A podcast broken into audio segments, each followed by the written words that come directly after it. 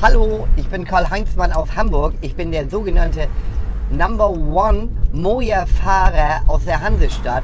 Und heute ist Reeperbahn Festival und ich fahre hier so ein bisschen die Stars durch die Gegend.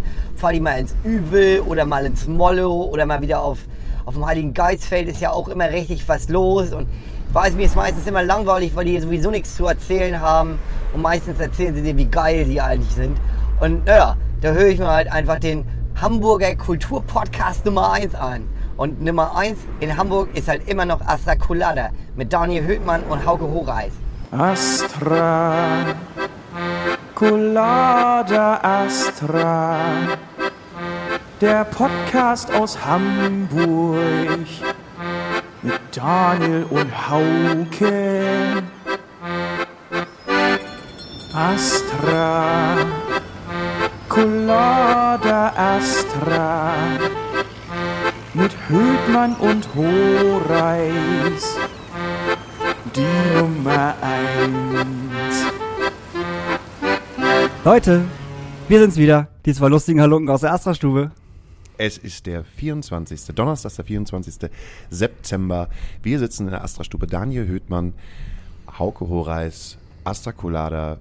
Wir sagen nicht mehr Kulturpodcast Nummer eins, weil wir jetzt sagen, nö, jetzt möchten wir auch keinen Preis mehr dafür haben. Nee, wir nee. sind einfach nur Astra Colada. Genau. Der lustige Podcast von nebenan. wir sitzen hier, gucken aus den Fenstern, die sind frisch gewaschen, wollen wir sagen, frisch geputzt. Fast. Dra draußen laufen äh, ganz viele junge Stud Studentinnen herum mit, äh, äh, mit den Plakaten von den Grünen. Hast du das gesehen? Haben wir gerade auch gesehen, was machen die? Wer Wahlwerbung oder was? Wahlwerbung direkt am Mann. Echt? Ja, die haben, Oder der Frau. Wie heißt denn das noch, wenn man so ein Plakat vorne, ein Plakat hinten und dann durch den, damit durch die Gegend geht? Lebendwerbung. Lebendposter. Lebendwerbung. Lebendwerbung. Ja, Lebenswerbung, würde ich sagen. Ich frage mich auch die ganze Zeit, ob die nicht noch so einen Pfeil in der Hand haben, wo sie den halt die ganze Zeit immer drehen. Ah, das, ah, das, das, äh, das, das, das habe ich in, in Dänemark immer gesehen. Dann äh, äh, werben die für, für Restaurants und so. Das finde ich super. Genau, und dann schmeißen sie den Pfeil in die Mhm. Luft, drehen ihn halt einmal, äh, machen da so geile akrobatische Sachen mit und bekommen dafür 5 Euro die Stunde. Reicht ja auch völlig aus für einen Studenten. Finde ich auch. Glaubst du, dass die Geld bekommen? Ja, 12 Euro die Stunde. Ist das so? Weiß ich nicht, Ach so. auf jeden Fall.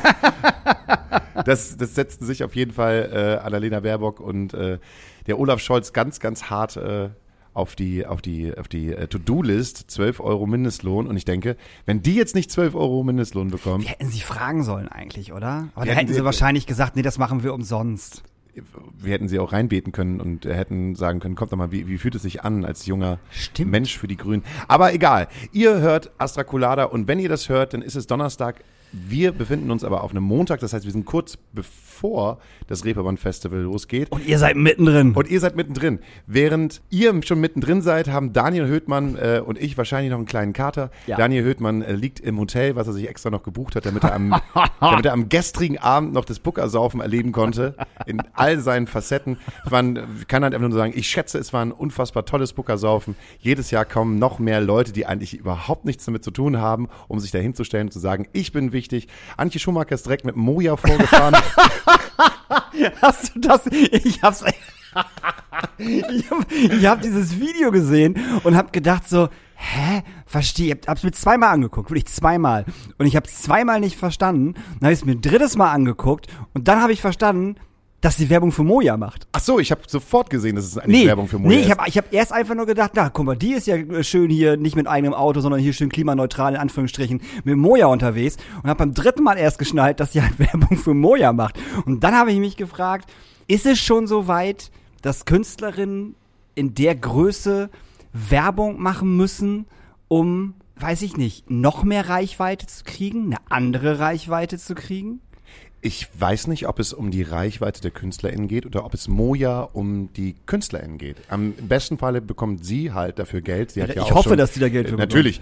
Äh, und äh, ich, weil jeder halt weiß, dass jeder Moja-Feier auch 12 Euro die Stunde bekommt. Und äh, also sie hat ja das gleiche auch schon für Emi-Roller, glaube ich, gemacht. Ne? Ja, das habe ich schon- ja, Weil ich sie mit ihren gesehen. Freundinnen halt, die macht unfassbar gute Werbevideos, das muss man sagen. Ne? Das Ey. macht sie, das macht sie ja alles selbst Ja, ja. ähm, an ihrem Handy, schneidet sie das, spricht das halt ein und das macht sie halt einfach super sympathisch. Vielleicht ist Moja darauf gekommen, als sie die Werbevideos von Emi gesehen hat, dass sie das vielleicht auch nochmal mit Antje Schumacher machen. Ich hab das gesehen, du hast es mir ja geschickt und ich konnte nicht sagen, ob ich das jetzt gut finde, ob ich das schlecht finde, sondern ich freue mich halt für sie, dass sie vielleicht einen guten Deal bekommen hat und dann vielleicht einfach äh, die nächsten drei, vier, fünf Monate äh, das WG-Zimmer halt in Berlin halt Ja, ja, abbezahlen klar, kann. Ist ja jeden dann in. Ordnung. Weil ich nämlich auch gedacht habe, in deiner Karriere hast du halt auch schon mal schlimme Werbung gedreht und ich kann einfach nur sagen, ja, habe ich. Als der Kühlschrank ganz, ganz, ganz leer gewesen ist, habe ich sogar Werbung gemacht für McDonalds, glaube ich. Uh, krass. Ganz, ganz schlimm, weil ich wusste, also entweder nimmst du den Job halt an Ja, ja. und das war, äh, im Prinzip hat man äh, mich gesehen und äh, ich habe in einen Burger hineingebissen und in diesem Burger waren so zwei äh, Schläuche drin mit Pumpen, die halt so Senf und Ketchup nach, äh, nach links und rechts gepumpt haben und das Ganze wurde dann in äh, Zeitlupe, Ultra-Zeitlupe aufgenommen. Und ich habe auch die ganze Zeit immer nur gedacht, oh, du hast eigentlich keinen Bock. Du gehst halt nicht zu McDonalds, du willst es halt auch gar nicht, aber dein Vermieter möchte gerne Geld haben. Ich weiß nicht, es war vor fünf, sechs, sieben Ja, Jahren. ja. Und dann habe ich das gemacht. Und das Ding ist, war, da war es gerade so, als ich angefangen habe, wirklich ähm, mich nur noch vegetarisch zu ernähren. Und ich habe dann auch noch gesagt, bitte, tut mir einen Gefallen, ähm, habt ihr ein vegetarisches Patty? Ja, ja, das ist alles vegetarisch, was da drauf ist. Klar. Und dann kriegst du halt so einen richtig, richtig ekligen, kalten Burger in die Hand gedrückt und beißt da rein und merkst dann, dass du in so kaltes Fleisch hineinbeißt. Und es war so, ich habe die von der Produktion nur so angeguckt und sie meint so, ach, stimmt, du warst ja der Vegetarier. du warst dieser eine Vegetarier. Oder kennst du kennt dieses Gefühl, wo dir in Zeitlupe halt einfach das komplette Essen aus dem Mund fällt, weil es so widerlich Mhm. gewesen ist. Das habe ich auf jeden Fall schon gemacht, um den Kühlschrank zu befüllen. Ich habe Werbung gemacht für Jägermeister, an die ich mich nicht mehr erinnern konnte, weil es Dann äh, war's gut. Weil es ein Jägermeister-Spot im Logo gewesen ist. Mhm. Und ich kann dir wirklich nicht mehr sagen, ich, ich kann dir wirklich nicht mehr sagen, was wir gedreht haben. Ja. Ich weiß nur noch, dass wir den Anfang hatten, wo wir vorm Logo standen und dass so eine Clubszene gedreht worden äh, ist und dass wir irgendwann drin waren und ganz, ganz viele Jägermeister, also die haben halt auch mit echten Jägermeistern gedreht, Ja, ja. in die Hand gerückt bekommen und dann hört meine Erinnerung auf. Und ich habe einmal Werbung gemacht für Job Act. Ich hab den Job! Ja, ja, ja. Da gibt's ja, ne, wo halt Leute irgendwie ganz zufälligerweise angerufen werden und dann äh, ganz, ganz laut, oh mein Gott, ich hab den Job! drehen müssen, also Menschen von der Straße, als wenn sie das halt gerade aufnehmen würden. Und äh, da habe ich halt auch äh, äh, was, was gemacht, um ein bisschen Kohle ranzuführen. Das, das sind so meine, meine drei Was war, was war dein schlimmster Job, den du jemals gemacht hast? Mein schlimmster Job, den ich jemals gemacht habe, war am, äh, in, in der Hafen City, als es noch nicht die Hafen City war. Mhm. Wo jeder noch gedacht hat, oh, was passiert denn hier? Kurz bevor ich nach Hamburg gekommen bin, ich glaube, das war so 2006, 2007 herum, musste ich irgendwie Geld generieren. Und alle meine Freunde haben damals, alle meine Freunde haben damals im Callcenter gearbeitet. Und die meinten, ey Mann, da kannst du mega geil Geld verdienen. Da musst du halt nur Leute anrufen und denen halt irgendetwas verkaufen. Und dann kam ich da halt hin und meinten, äh, ja, äh, ich weiß gar nicht mehr, worum es ging. Ich glaube, ich musste denen halt Abos verkaufen. Das war noch die Zeit, wo man noch Abos übers Telefon verkaufen musste. Und dann, hallo, mein Name ist Martin Blau.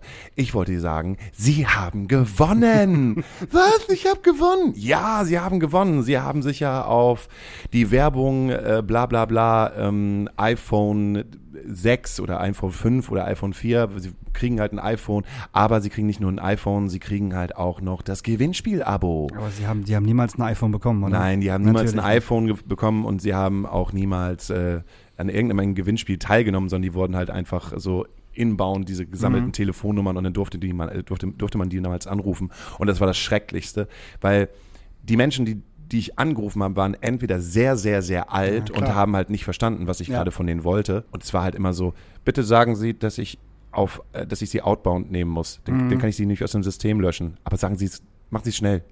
Outbound? Oh ja, danke. Vielen Dank für diesen Anruf. Oder auch teilweise Menschen, die, ja, sagen wir mal, sozial schwach und wenig Bildungsgrad. Und das, das konnte ich irgendwann nicht mehr.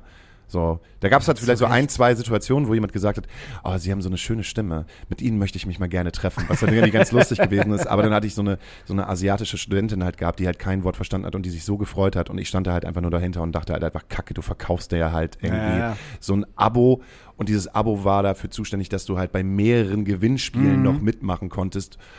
Ah, das war ganz schrecklich. Und ich bin, ich habe, glaube ich, keinen einzigen Deal gemacht.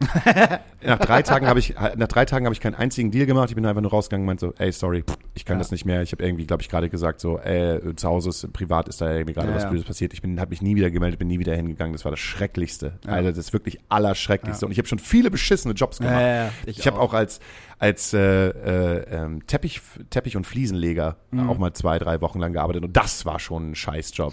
So, meine Hände sahen danach aus, das ist schrecklich. Ich weiß gar nicht, wie Menschen so etwas so über die Jahre machen konnten. Aber das war wirklich, wirklich schrecklich. Und deshalb glaube ich halt auch, oder deshalb sage ich, ich kann das verstehen, dass Antje Schomaker das macht.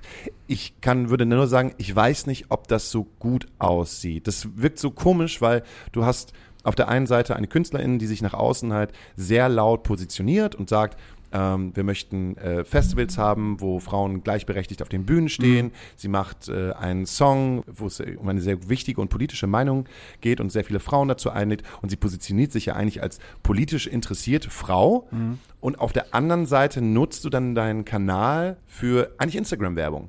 Also Mhm. es wäre jetzt eigentlich nur noch so, dass, dass es noch fehlt, dass sie zwischendurch halt irgendwie sagt, so, oh Mann, ich habe jetzt eine total tolle Creme bekommen von L'Oreal. So, mit dem Gewinncode, äh, gib mir ein Zeichen, Ja, ja, ja. Antje Schumacher, bekommst du ähm, diese und diese Creme für noch günstiger. Ähm, sag all deinen Freunden Bescheid. Und sie macht das ja auch gut. Also sie macht, sie, sie, sie, sie macht diese Werbung ja auch sehr, dass sie sehr verbindlich ist und zeigt das Molotow in dieser Werbung und zeigt ihre besten Freundin und Ali, wo sie halt irgendwie einkaufen geht. Mhm. In diesem, das macht sie alles ja sehr geschickt. Aber ich weiß nicht, ob das, also ich, ich fühle mich dann nicht, ich fühle mich dann auch nicht verarscht. Ich denke halt einfach nur so, ja, der Jan Böhmermann macht jetzt, engagiert sich politisch und äh, steht jetzt auch nicht da für Mediamarkt und, und sagt, kauf den neuen whatever. Was, deshalb kann ich erstmal dann dazu nichts sagen. Ich fand auf jeden Fall schön, dass sie mich mit Moja nachher nach Hause gebracht hat. als wir da gestanden haben. Was ist denn dein schlimmster Job, den du je gemacht hast? Äh, auch Callcenter für, für, für, für Telekom. Also so Kunden, Kundenberatung. weißt du, wenn, wenn, wenn dich irgendwelche Vollidioten angerufen haben, mein WLAN-Router funktioniert nicht. Okay, ähm, was leuchtet denn an Ihrem WLAN-Router? Äh, ein Lämpchen. Was steht denn neben den Lämpchen? WLAN. Mhm. Die anderen, das andere Lämpchen leuchtet nicht dauerhaft grün? Nein. Haben Sie schon versucht, den WLAN-Router aus und wieder anzustellen? Nein. Machen Sie das doch bitte mal. Wie denn? Sowas. Ja. Und es ist zu 95 Prozent war es wirklich immer, immer den WLAN- WLAN-Router auszustellen und wieder anzustellen. Oder zu resetten. Eins von beiden. Krass, ne? Dass Das wir beide, schrecklich. dass wir beide, dass, dass für uns beide diese Telefoncenter-Jobs das Schlimmste ist, was man hätte machen können, ne? Ätzend. Vollkommen ätzend. Und mit was für dummen Leuten ich da gesprochen habe. Also wirklich. Und halt aber auch Leute, die einfach nur quatschen wollten. Das war super krass. Also es waren bestimmt so 30 Prozent, so, die angerufen haben, um, um äh, zu quatschen. Ältere Leute, einsame Leute, so, die einfach nur quatschen wollten. Wie traurig. Ja. Wo, das, Problem sozusagen in den Hintergrund gerückt ist und wir so, Genau. ja, mein Sohn ist ja auch gerade nicht da. Genau das, ge Jawohl, genau so. Der, jawohl. macht, der macht das ja sonst immer, weißt du? Und dann ist so, ah ja, mhm, schön, und dann wurde die ganze Lebensgeschichte erzählt. Ja, den geht's ja auch jetzt nicht so gut nach Ja. der Scheidung mit seiner Frau. Ganz genau so. Ganz genau so. Was ich mir jetzt gerade angewöhnt habe, ist, äh, wenn ich angerufen werde, ich bekomme ja so unfassbar viele Anrufe in letzter Zeit aus Schottland, aus den Niederlanden, aus England, äh, manchmal aus Österreich und ich weiß immer hundertprozentig, ja, da will mir jemand etwas verkaufen. Was das Problem ja auch ist, natürlich darf man ja nicht vergessen, dass wir halt in der äh, äh, Eventbranche arbeitet, dass ja, es ja auch sein kann, dass man einfach einen internationalen Call bekommt. Darum gehe ich auch immer ran. Das war das Problem. weil irgendwie eine Booking-Agentur aus England gerade am Start ist und mir nach was nachfragen will und dann überhaupt gar nicht drüber nachdenkt. Jetzt musst du heutzutage einfach die ganze Zeit drüber nachdenken, oh, Call aus Berlin, gehe ich da ran oder gehe ich da nicht ran? Mhm. Ja, ja, ja. Ja, wenn es halt, wenn es keine keine Handynummer ist, vielleicht äh, pf, oh, vielleicht ge- gehe ich mal lieber nicht ran. Mhm. Aber du- es hätte kann ja auch ein Job sein. Es ist super nervig. Und normalerweise ist es so, diese, äh, alles klar, hallo, hier ist bla bla bla von der Firma, haben Sie Bock nicht, Investment, bla bla bla, Bitcoins, bla bla bla. Und dann, früher war es immer so, bitte drücken Sie mich outbound, ich leg auf. Ja. Heutzutage ist das jetzt so, dass ich mir einen Spaß draus mache, weil das natürlich auch immer sehr, sehr viel Geld ist. Äh, Also Zeit ist natürlich Geld und für die ist halt auch jeder Kunde Geld. Und wenn ich Zeit mit denen verbringe und Zeit verplemper und ich auch wirklich die Zeit halt gerade habe, weil ich irgendwie gerade auf dem Fahrrad sitze und durch die Gegend fahre, dann mache ich mir einen Spaß daraus und fange halt an, mit diesen Leuten dann zu reden. auch als andere Person. Das heißt, dass ich mich manchmal auch ein bisschen dummer mache. Und um was geht es? Ja, es geht halt darum, dass sie vielleicht ein bisschen Geld investieren auf die, Ba- welche Bank? Ich habe jetzt gerade, habe ich was geerbt von meiner Oma. Die heißt dann, und erzähle ich halt die Lebensgeschichte von meiner Oma und dann sie, ja, ja, ja, wie viel Geld ist denn das? Ja, weiß nicht, hast du 1000 Euro und ein Haus ist auch noch mit dabei, aber ist ja echt passend jetzt ja gerade, dass sie mich ja anrufen, weiß ich ja wenigstens, wo ich was investiere. Ja, können wir sie denn ja auch, äh, und dann sage ich meistens, aber das ist jetzt mal, das ist mein, das ist mein Arbeitshandy. Sie müssen mich auf meine, meine Telefonnummer zu Hause halt anrufen. Oder geben Sie mir doch mal Ihre Te Telefonnummer von zu Hause. Ja, das müssen Sie morgen um 14 Uhr machen. Und dann suche ich mir ganz random einfach eine Zahl aus, die ich, äh, äh, mir, die mir gerade einfällt und lass mir immer extra viel Zeit. Null. Haben Sie? Ja. Vier. Eins. Genau. Ne? Und äh, dann äh, ruft wahrscheinlich jetzt eher, diese Person dann bei irgendjemandem random an. Es tut mir halt wahnsinnig leid, aber es geht mir halt so auf die Eier und es macht, das macht mir dann halt einfach Spaß. Dann wissen die halt ganz persönlich, wenn sie dann bei jemandem Falschen anrufen, Kacke, der hat mich verarscht. Und das macht mir dann Spaß. Ja. Und das ist dann auch, das ist ganz gut. Weil diese Telefonjobs so, oh Mann, Alter, das sage ich auch nach außen, macht keine Geschäfte am Telefon. Man macht keine Geschäfte am Mhm. nee, natürlich Telefon. nicht, macht man auch noch nicht. Aber das Krasse finde ich, also die rufen mich ja auch an und ich sage dann immer so, könnten Sie bitte mal eine Nummer aus dem System löschen? Das, und das sagen die mal, nee, das können wir nicht mehr. Das, kann, das kannst du. du Ja, ja, kannst, ja, ja, aber die sagen jedes Mal, nee, das können wir nicht mehr. Ich so, doch, das könnt ihr. Auf jeden Fall könnt ihr das, definitiv. Ich habe keine Ahnung, wo ihr meine Nummer her habt. Löscht bitte meine scheiß Nummer und werd auch irgendwann echt böse. Ähm, du musst sagen, löscht mich bitte aus dem System Mhm. oder drückt auf Outbound. Ich kann das sagen, weil ich ja früher auch schon mal bei euch beziehungsweise in einer Telefonagentur gearbeitet habe. Ja, ja. Das, was ihr macht, ist nur halbwegs legal. Ja. Deshalb macht genau das, was ich jetzt sage. Sonst komme ich mit meinem Anwalt. Und dann sind die meistens halt immer schon so. Okay. Ja. Aber es macht halt einfach mehr Spaß, den, die, die Leute halt zu verarschen und denen halt einfach mega Oh, nee, die Zeit hätte zu ich, klauen. Da hätte ich, da hätte ich, hätte ich keine, keine, keine Lust und keine Zeit für. Hast du schon mal beim Telefonsex angerufen, fällt mir gerade auf? Nee, noch nie. Ich glaube, ich habe mal betrunken beim Telefonsex angerufen. Weil ich das auch überhaupt nicht verstehe. Ich verstehe das auch nicht, aber ich wollte mal, an, ich wollte mal anrufen. Ich habe das, glaube ich, als 15, 16, 17-Jähriger habe ich das mal gemacht. Äh, oh nee, da musst du älter, da muss ich, nee, da muss ich, da muss ich älter. Nee, da war ich Mitte sein. 20. Da- das war letzte Woche. Nee, da hatte ich halt schon ein Handy. Ich habe das nicht über mein, über mein, über das Haustelefon gemacht. Aber es war so aufregend. So, weiß ich nicht. Also einfach mal, einfach mal aufregend. Einfach mal, einfach mal anrufen und gucken, was da passiert. Ob da jemand wirklich rangeht oder ob das, hallo, hier ist Christina. Was möchtest du gerne haben? Also, da, ob das jetzt eine, eine Computerstimme Ja, ist, ja. da war halt keine Computerstimme dran, sondern war ja wirklich jemand da. Und dann habe ich, äh, äh, da angerufen und sie meinte, so, ja, was möchtest du denn gerne? Ich so, ich weiß nicht, ich wollte einfach mal anrufen und nur fragen, was so geht. Ja, wie möchtest du es denn gerne haben? Ich- Weiß ich nicht. Fa- Fang doch einfach mal an. Ah, du musst mir ja schon erzählen, was ich. Und tschack, 50 Euro weg. Niemals so schnell 50 Euro ausgeben wie an diesem Abend. Das ist ungefähr so, wie ich äh, neulich unterwegs gewesen bin und zu einer Kinky-Party eingeladen worden bin. Habe ich das erzählt, dass ich Mhm. Nee. zu einer Kinky-Party Nee, eingeladen was, worden was ist eine Kinky, Kin- Kinky Party für unsere Zuhörerin? Für unsere Zuhörer, weißt du, was eine Kinky-Party Ich ist? weiß, was eine Kinky Party ist. Erzähl doch mal, was ist für dich eine Kinky-Party? Wie darfst du nicht sagen?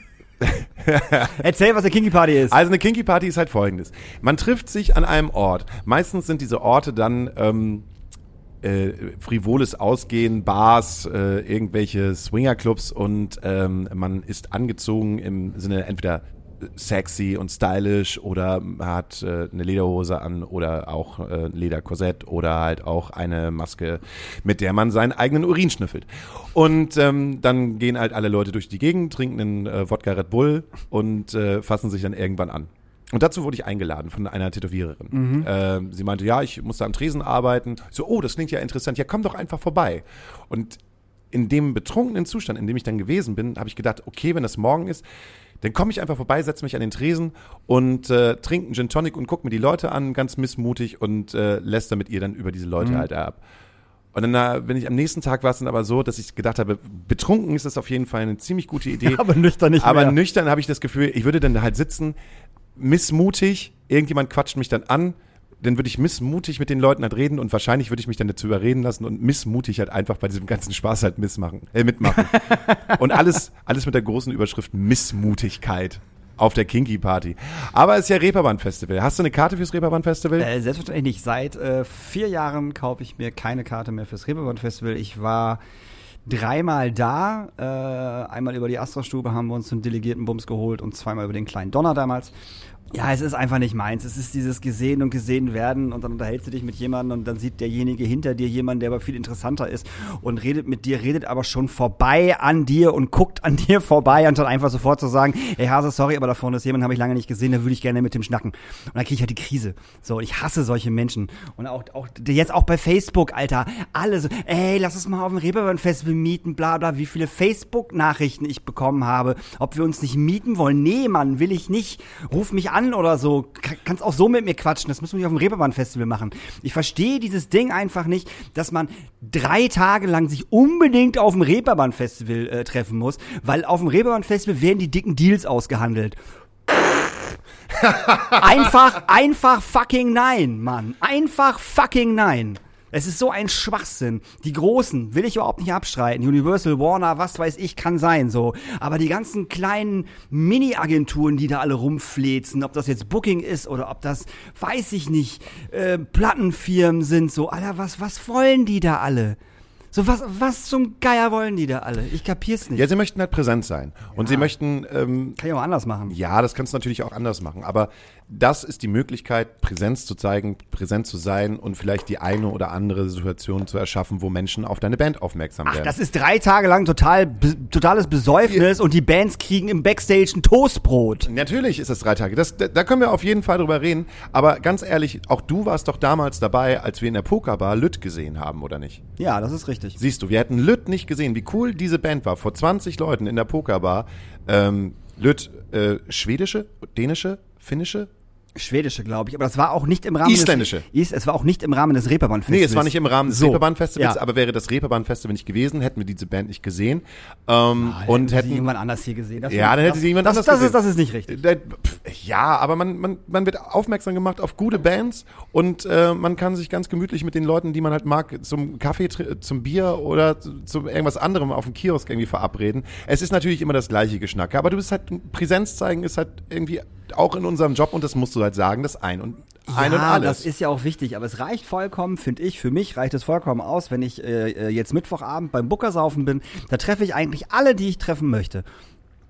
So, da treffe ich alle, die ich treffen möchte. So, vielleicht gehe ich noch mal zur, zur, zur, zur Audiolied-Party. Oh, da muss ich Siad auch noch anrufen, wann die Audiolied-Party ist. Ich glaube, die ist Donnerstag. ja. Im, immer nachmittags, glaube ich, 14 Uhr, wahrscheinlich vorm Jolly oder so, keine Ahnung. Kannst du mich mitnehmen? Ja, klar. Ich, Sehr schön. Ich schreib's Siad gleich mal. Siehst du? Das können wir jetzt auch mal live machen. Warte mal. Lieber Sjad. Warte mal, das Tja. machen wir doch einfach mal. Siad. Ey, Siad, du geiler Hund. Ähm, du bist gerade, also nicht wirklich live im Podcast, aber ich nehme diese Sprachnachricht live im Podcast auf. Ähm, wann ist eure Audiolied äh, Reeperbahn Festival Geschichte? Die macht ihr wahrscheinlich im Jolly wieder und wahrscheinlich auch wieder donnerstags. Äh, würdest du mich da einladen? Mit dem Hauke zusammen. Wir würden nämlich super gerne vorbeikommen. Das wäre nämlich die einzige Party, wo ich dieses Jahr hingehe, weil das einfach auch die schönste Party ist, wo ich dieses Jahr hingehen möchte. Sag doch mal Bescheid. Und für alle HörerInnen, so funktioniert es eigentlich. Wenn Sjad aber zum Beispiel nicht in unserem Podcast gewesen wäre, dann hätte er zum Beispiel auch eine ganz andere Verbindung zu dir und zu mir. Da er aber ein gutes Gefühl gehabt hat, Ja. kannst du jetzt ihm halt eben kurz Bescheid sagen, kannst da hingehen und Sjad würde sagen, wenn irgendjemand kommt, den der interessant findet, auch für dich als Ja, ja. Tourmanagement. Mensch, das ist der Daniel mit, weil die machen auch einen Podcast und Mhm. so. Äh, quatsch doch mal mit dem. Und dann quatsch du halt einfach weiter und vielleicht kommt da irgendwas rum wie Tourmanagement bei Finner. Wie gesagt, ähm, alles, also, also bei Agenturen wie ähm, ähm, Audiolied, so, Ja. bin ich immer gerne hingegangen, weil es immer schön ist, weil ich die Leute total gerne mag. Äh, Carsten Janke war ich auch jedes Jahr, natürlich auch wegen Stadtpark und so. Ähm, aber das sind die einzigen Sachen, wo ich hingehe. Alles andere interessiert mich null. So, also überhaupt nicht. Alle anderen Partys interessieren mich einfach gar Nee, nicht. dich interessieren bloß nicht die Party, dieses gesehen und gesehen werden. Ja, Äh, das- die, die größte, die größte gesehen und gesehen werden Party ist normalerweise die Landstreicherparty, wo irgendwie jeder hin will, Ja. weil um zu zeigen, guck mal hier, ich bin äh, eingeladen worden auf die Landstreicherparty. Da war ich im Übrigen einmal. Ich noch nie. Im Molotow. Da war ich einmal im Molotow und äh, vorher haben Abramowitsch gespielt, äh, im Molotow unten. Ja. Und danach war oben in der Skybar die Landstreicherparty. Und ich weiß noch, Molotow, ach, äh, Abramowitsch haben relativ spät gespielt. Ich glaube um elf oder so, irgendwas um den Dreh. Und die Party war dann halt so, also sozusagen direkt danach. Und ich war schon echt richtig angetickert vom Mittwoch und dann auch den Donnerstag und stand halt bei Abramowitsch vor der Bühne, Molotow, unten großes Ding und äh, also großer Saal und hab mir dann Abramowitsch angeguckt und irgendwann ist mir so schlecht geworden, dass ich halt direkt neben, also auf, auf und neben die Bühne gekotzt habe. Während die gespielt haben. Während die gespielt haben. es gibt ja, also die, die Bühne von Molotow hat ja, hat ja so einen Vorhang. Ne? Ja. Und der wird ja komplett nach rechts gezogen. So. Ja. Und dann habe ich halt diesen Vorhang so ein bisschen nach links gezogen, habe meinen Kopf dahinter getan und hab da halt hingebrochen. und ich weiß nicht, ob das jemand von der Band gesehen hat, aber mir war halt so schlecht und danach bin ich nach Hause gegangen. Danach konnte ich leider nicht auf die Landstreicherparty. Aber ich habe gehört, äh, dass sie äh, legendär gewesen sein soll. Ich kann auch nicht mal sagen, in welchem Jahr das war. Vor vier Jahren oder vor fünf Jahren. Und irgendjemand ist noch in die, in die Kotze hineingefallen. Ah, das weiß ich, aber es war auf jeden Fall hartes äh, Karaoke-Ding auf der Landstreiche-Party. Das weiß ich noch. Das wurde, das wurde später gesagt.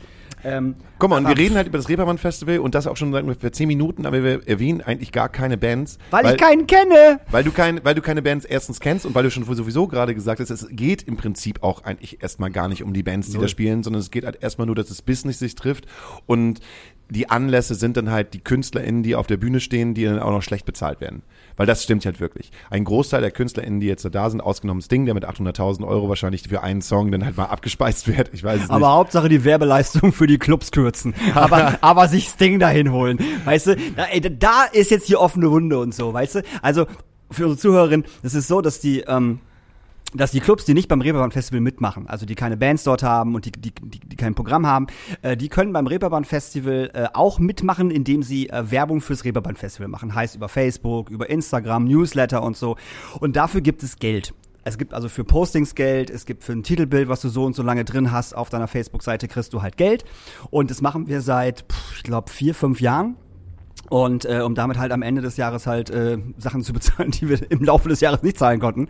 Und dieses Jahr war es so, dass es auch wieder äh, ein Angebot gab, was wir dann eingereicht haben. Das wurde auch bestätigt und das war schon, äh, ich sag mal, oh, 60 Prozent weniger, als das in den letzten Jahren war. Es wurde, also wurde von Jahr zu Jahr wurde weniger bezahlt, obwohl das Reeperbahn Festival von Jahr zu Jahr mehr Kohle in den Arsch geschoben bekommt. Ähm, und dann kam tatsächlich vor anderthalb Wochen auf einmal eine E-Mail, wo drin stand, ja, tut uns total leid, wir müssen die Werbeleistung um 50 Prozent kürzen. Und ich rede mich darüber auf. Und natürlich könnte man könnte jetzt der geneigte Zuschauer sagen, ja, dann mach doch einfach nicht da mit. So, weißt du, dann nimm, nimm das Geld doch nicht an. Aber ich sag mal, kleine Clubs wie wir sind auf dieses Geld angewiesen.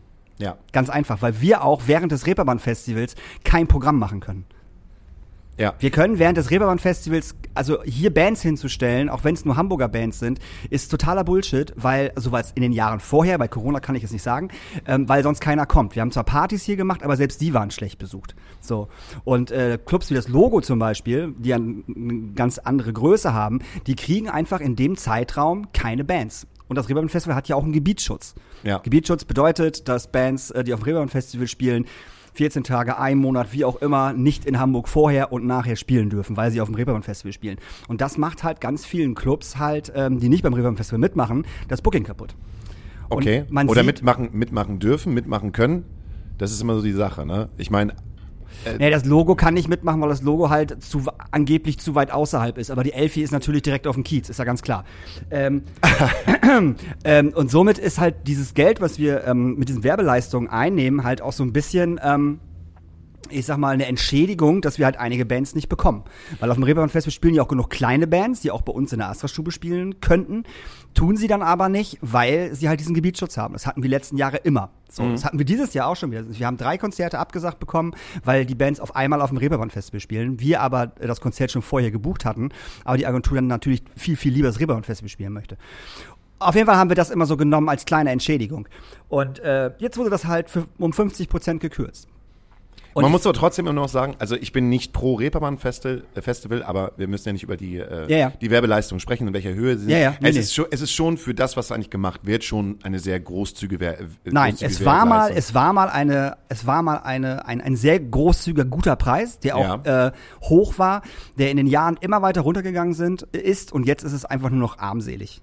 So, ganz einfach. Und eigentlich müssten wir auch wirklich sagen, nee, wir machen es nicht, aber aus den Gründen, die ich gerade genannt habe, ähm, machen wir es aber trotzdem weiter. Und klar, man darf sich jetzt darüber nicht aufregen oder man sollte sich darüber nicht aufregen, aber ich finde, 50 Prozent zu kürzen ist eine Dreistigkeit, wenn ich mir dann Sting auf die Scheißbühne setze für einen verschissenen Song.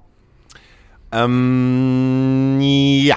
Und äh, des Weiteren ist es so, man hat auch immer das Gefühl, oder ich habe das Gefühl über die Jahre bekommen, ähm, dass äh, der, ähm, na wie soll man sagen, dass das so leise dieses, äh, dann seid, seid doch froh, dass ihr auf dem Reeperbahn Festival spielt. Also alle Bands äh, in so einer mittleren Kategorie, die dann auch teilweise dann im Grünspan halt irgendwie Headlinern, ähm, bekommen eine Aufwandsentschädigung, will ich das mal so sagen. Weit unter dem, was das vielleicht eigentlich kostet, hierher zu fahren und dort zu spielen. Es ist immer eine Aufwandsentschädigung. Und man hat immer dieses, man, man als Band möchte man auf jeden Fall irgendwie vor Ort sein, man möchte halt irgendwie spielen, weil es das Happening eigentlich des Jahres ist, wo sich halt irgendwie alle treffen außerhalb der Festivalsaison.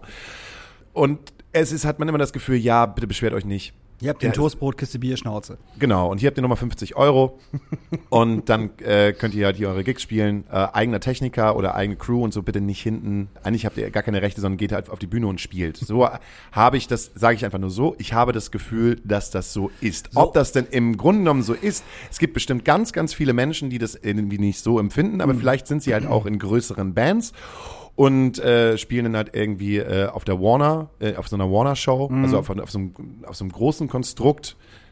Das war früher jetzt im Dogs. Ich Ja. weiß gar nicht, wo das jetzt dieses Jahr sein soll. Die machen viel äh, auf dem Heiligen Geistfeld. Auf dem Heiligen Geistfeld ist ja auch Arte. Die äh, übertragen ja auch ganz viel live für umsonst. Also Jibber Jones wird live übertragen. Und ich weiß gar nicht, was das noch alles war. Also das war, da waren ein paar äh, Sachen dabei, die die halt live im Stream übertragen. Auf der Arte-Bühne, auf der großen Arte-Bühne. Aber wie gesagt, Dogs in Freiheit sind raus und äh, ich weiß jetzt auch nicht, wo sie das jetzt überall äh, machen wollen. Aber es ist ja auch jetzt, es ist ja immer noch Corona, ne? Ja. Also mal ganz ehrlich, die machen eh 3G, davon was abgesehen. Bedeutet, die haben sowieso kapazitätenmäßig, ist das ja genauso wie im letzten Jahr. Ja. So. Und von daher, äh, ja. Es ist alles sitzend, es ist alles. ich glaube, es ist alles sitzen, aber einige Sachen sind auch stehend. Ja? So in, in so in so Quadraten. Ach so. Auf dem Heiligen Geistfeld draußen ist es, glaube ich, auf jeden Fall stehend. Ne? So bla. Das finde ich persönlich inkonsequent, muss ich gerade sagen. Also ich finde es irgendwie schade, dass das Reeperbahn Festival nicht auf diese 2G-Geschichte Weil mit das aufgesprungen überhaupt ist. nicht machbar war. Es ist, na, die Frage ist, warum ist es nicht machbar? Äh, nicht, also jetzt nicht mal wegen den Tickets, glaube ich. Ne? Die hätten immer noch sagen können, so, ja, nee, wir machen jetzt 2G, wenn ihr da keinen Bock drauf habt, dann gebt eure Tickets wieder, so wie das Molotow das auch macht mit den Konzerten. Ja. Oder wie wir das machen. Ich glaube, es ist einfach ähm, Manpower-mäßig und das jetzt alles auf 2G umzustellen in der kurzen Zeit war nicht machbar. Das wird gesagt.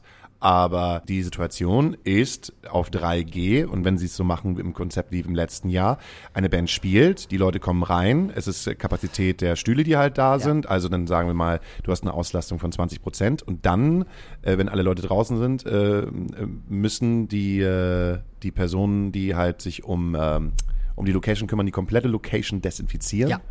Und dann kommen die neuen Leute wieder rein. Genau. Es ist ja auch wieder dieses, lohnt es sich überhaupt, halt ein Ticket zu holen? Weil du überhaupt sowieso nicht weißt, ob du irgendwo reinkommst. Ja, ja, das ist erstmal das Ding. Also es war ja, es, es war ja früher schon so, wenn man, wenn man so ein äh, Delegiertenbändchen hatte, also Delegiertenbändchen bedeutet, dass du als Booking-Agentur, als Promo-Agentur, als, als, als Label halt irgendwie 350 Euro, keine Ahnung, für, äh, für vier Tage ausgibst, dann kriegst du halt so ein Delegiertenbändchen und äh, du kannst halt jegliche Panels dir angucken und, und du kannst, es gibt so eine Fastlane, du erinnerst dich vielleicht die daran. Fastlane heißt die Upper Class. Das ist halt, Die Upper Class, Man- man- Upper Class Lane, also vor jedem Laden gab es einmal einen normalen Eingang für das Fußvolk und es gab einen Eingang, der etwas weiter rechts war für die Delegierten mit den geilen Bändchen. Und da konnten die Delegierten mit dem geilen Bändchen halt rein. Und die konnten da auch immer rein, auch wenn das Ding schon voll war. Das war scheißegal. So, das hat auch keinen interessiert. Und das fand ich schon immer so ein bisschen, äh, wenn wir hier schon von zwei Klassengesellschaften ja, ist sprechen, ist- ne? ist- im Prinzip ey, ist da hat sich kein Schwein drüber früher aufgeregt. Entweder wusste es keiner oder alle haben gesagt, so, ist mir egal. Aber das, jetzt, jetzt schreien sie alle rum. doch, doch, die wussten, die wussten das schon. Und dann gab es schon Kommentare, ne? So, ihr, ihr seid was Besseres, ne? Ja, hier, die Leute mit den Delegiertenbändchen sind was Besseres. Aber ich habe ja auch meine 150 Euro für das Konzert Ja, bezahlt. hättest du mal 250 ausgegeben, mein Hättest du dich mal impfen lassen, dann hättest du auch bei 2G reinkommen können. Nee, ist auf jeden Fall so. Also es äh, ist, Reeperbahn Festival ist schwierig. Auf der einen Seite ist so ein Love-and-Hate-Ding. es ist ein Love, wir, wir sind auf jeden Fall da. Ja. Und weil alle da sind. Aber wir sagen, dass wir es doof finden. Naja, ich, ne, wir sagen, dass wir es doof finden, aber ich bezahle für den Scheiß halt auch nicht. Und ich gucke mir halt auch keine Bands an. So. Äh, A, weil ich, also ich habe mir wirklich viele Bands angehört in dem, in dem äh, Line-Up und äh, finde auch wirklich 80, 85, 90 Prozent ultra langweilig. Also wirklich ultra langweilig. Was alles so ein Einheitsbrei ist. Hauptsache irgendwie so ein bisschen Elektrogepimmel damit rum. Und äh, weiß ich nicht, finde ich halt Beats und äh und so. Finde ich halt ultra langweilig, das, das, äh, äh, das Line-Up. So, da ist super wenig, wo ich sag, also wo ich irgendwie Geld für ausgeben würde. Also eigentlich, eigentlich gar keine Band. Das Schöne ist eigentlich, das Beste am Reeperbahn Festival ist, man hat irgendwie was am Schlemmereck damals noch getrunken mit äh, Menschen, die man gerne mag und irgendjemand sagt dann, du, die und die Band, die spielen gleich da und da. Ich nehme dich mal mit. Und dann hast du so eine Situation, wo du in einem ganz kleinen Club bist ähm, und dann einfach so eine Überraschung hast und denkst so, was ist das? Wie das geil hat- ist das? So wie zum Beispiel mit Lütt. Ja, aber das hatte ich auch mit Lütt und, und, na, und la, nach und vor Lütt auch, auch nicht wieder. Ja. Das, ey, das, das, das Lütt, das, das, das Lütt-Ding war einfach so ein, ähm, so ein, ja weiß ich nicht, so ein Zufallsteil. Ja, das habe ich So. normalerweise beim Reeperbahn Festival mindestens drei oder vier Mal. Nee, noch nie So. gehabt, muss ich ganz ehrlich sagen. Ja, weil du wahrscheinlich im Moment sagst, nee, kein Bock, ich bleib jetzt Nee, ich habe mir früher, ne, wenn ich ein Ticket hatte, habe hab ich mir auch mega viel angeguckt so. Oder ne, wenn irgendeine Band gespielt hat, äh, wo ich wusste, das wird voll, dann bin ich halt vorher schon reingegangen und dann hatte irgendeine Band gespielt und weiß ich nicht, das da spielt auch viel Scheiße. Kann man auch einfach mal so sagen. Da spielt auch viel Scheiße, was keiner braucht. So. Da spielt auch viel Scheiße, wenn die sich in der Astra-Stube bewerben, sage ich, ne, also würden unsere Booker auch sagen, nee, sehe ich nicht. Ja, Ne? Und, nach dem, und nach dem Reeper- Reeperbahn Festival ist das Allerschlimmste. Also nach dem Reeperbahn Festival ist für jeden Booker in so einem kleinen Club ist, ist, ist die schlimmste Phase. Weil jeglicher Booking-Agent sich mit den Bands bewirbt, die auf dem Reeperbahn Festival gespielt haben. Und erstmal äh, denken die sowieso dann viel zu groß. Ne? Dann spielt die Band irgendwie im Grünspan und dann sind da irgendwie keine Ahnung wie viele Leute. Und dann denkt sich der, der, der Booking-Agent, oh, dann fragt er einfach mal für nächstes Jahr im Knus nach. Obwohl die vielleicht nur 50 Leute alleine ziehen würden. Und wie viel Bewerbungen wir nach dem Reeperbahn Festival bekommen. Wo einfach überall drin steht, ja, die haben auf dem Reeperbahn Festival gespielt, das reicht ja wohl. Hey, nee, Mann, das reicht überhaupt nicht. Das ist mir völlig egal, ob die auf dem Reeperbahn Festival vor 150 Promo-Leuten gespielt haben. Weil keine Sau interessiert sich eigentlich wirklich dafür. Und das Ja. ist es halt eigentlich, schade, das ist so ein bisschen das Problem, dass auch die Bands, die dann halt auch einfach spielen, an diesem Tag halt ganz, ganz groß sind, auch für sich sich ganz, ganz groß fühlen können. Mhm. Und danach verfliegt das Ganze halt wieder, ist halt nur so ein ganz kurzer Spaß. Das sind die 15 Minuten des Ruhms. Ähm, und am Ende siegt dann doch einfach, glaube ich, Beständigkeit. Ja, und ich meine, für solche, solche, solche Bands wie Jupiter Jones ist das egal, weißt du, die spielen Headliner Grünspan, da kommen halt genug Leute hin, die spielen auf der Arte-Bühne, das ist natürlich cool, ne, dass du halt so ein Live-Ding noch hast, was über, was, was, was, was übers Internet geht, macht ja auch alles Sinn. So. Ja, aber es macht ja auch Antje Sinn- Schomaker spielt zum Beispiel auch auf der Arte-Bühne und auch noch, auch noch irgendwo anders, Die im, im Übel. vier, vier Tage irgendwo. Wie viele Leute in dem Line-Up, was ich mir angeguckt habe, wie viele Leute da wirklich, äh, also wirklich zwei, dreimal am Tag und auch noch die anderen Tage spielen. Das ist Wahnsinn. Du mu- geh mal, geh mal auf das Reeperbahn Festival Line-Up und klick dich mal komplett durch die Tage und guck dir alles einmal an. So, so viele Bands spielen dreimal am Tag und dann noch mal am Donnerstag zweimal und noch mal am Samstag einmal. So, weil, ja, ich weiß. Und wir wissen es nicht. Ich habe keine Ahnung. Vielleicht gibt's einen Pauschalpreis. Ja, dann gibt's vielleicht 150 Euro, wenn sie Und dreimal vielleicht, spielen. Zwei Toasts. Und vielleicht, um das Ganze vor der Pause noch so ein bisschen zu beenden, vielleicht werden sie alle mit Moja dahin, äh, mit Moja dahin Und Antje. Schomaker fährt das Ding. Antje Schumacher fährt das Ding. Und dafür kriegt sie nämlich kein Geld. So sieht's nämlich aus. Richtig, und Emily Roberts fährt auf dem Emi-Roller daneben. Mit so einem kleinen Anhänger. Da passt doch eine Person rein hinten. Komm, ich packe jetzt auf unsere, ich packe jetzt äh, aus, reiner, aus reiner Liebe packe ich jetzt äh, auf unsere äh, Playlist hier Antje Schumacher mit Zeichen. Das ist die neue Single, die sie gerade Die veröffentlicht ist, hat. der Song ist gut. Ja, der Sorry. Song ist ja auch Der- gut. Der Song und es soll ja auch nicht gut. so ein Antje Schumacher-Bashing sein. Und ich Nee, glaube, nee, nee, wenn, wenn nee, ihr das nee. jetzt gerade hier hört, äh, falls ihr es dann halt hört oder gesagt bekommt, ihr die halbe jetzt richtig halb über die gelästert, das stimmt halt Nee, nicht. das stimmt auch nicht. Das Das, ist gar nicht. Wir haben positive und wir haben Ja. negative Sachen, äh, Genau. Sachen gesagt und äh, äh, vielleicht interessiert sie es, vielleicht interessiert sie es auch nicht. Genau. Ich wünsche mir von äh, Cold Years, äh, unseren Liebling aus der Astra-Stube und Lieblinge der Herzen, die haben am Freitag eine neue Single rausgebracht, die heißt äh, Headstone und der Song ist großartig und den hört ihr euch jetzt bitte alle an und abonniert äh, äh, Cold Years bei Instagram, bei Facebook und bei Spotify. Folgt diesen Lümmeln. Äh, die spielen im Februar im Übrigen äh, im Headtrash und das Konzert veranstalten wir aus der Astra-Stube. Whoop, whoop. Und ich wünsche mich, ich wünsche mich, ich wünsche mir nochmal auf die Playlist einen, von einer Band, die heißt Iron Chick. Ähm, die finde ich ganz großartig. Die kennst du wahrscheinlich nicht. Ja, natürlich kenne ich die. Ja, Entschuldigung, dann sage ich mal, My Best Friend is a Nihilist. Sehr gut, sehr guter Song. Und wir hören uns nach der Pause. Bis gleich. Ja, hallo, Karl-Heinz mal wieder hier. Ich bin gerade auf großer Tour und ich habe äh, mir gedacht, für- als Beitrag für Pause, ähm, ich habe einen Song geschrieben und der war- kann ich ja auch einmal mal vorführen. Also, ähm, steig ein in mein Moja, das ist wie Fliegen. Steig ein in mein Moja, das ist nachhaltiger als Taxi.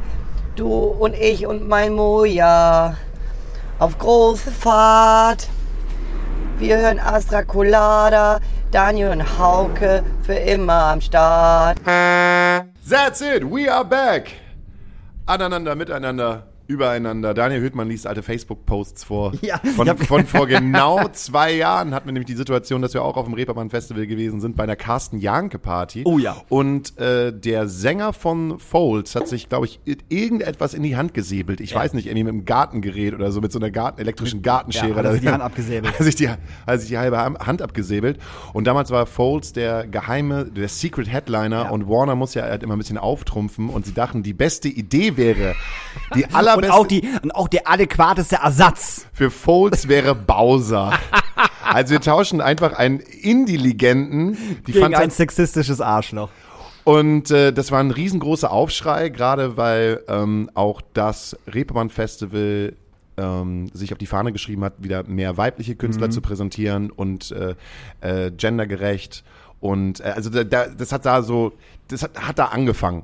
Dieses ganze Gender, Ja. dieser, dieser ganze Gender-Wahnsinn hat damals auf dem Reeperbahn-Festival angefangen. Diese Schweine. Diese Schweine und jetzt dürfen wir noch nicht mal mehr Bowser sehen. Echt, jetzt muss Dieter Hallervorden wegen dem Reeperbahn-Festival auch noch gendern. Nicht nur Honig im Kopf, auch Honig im Mund. und Honig in der Hose hat er auch. So. Ja, also bist hier. Und ähm, ja, das gab, das gab auf jeden Fall hin und her. Das Clubkombinat war da damals mit drinne involviert. Der Warner war damit involviert. Das, Das Dogs, Dogs. war damals mit involviert.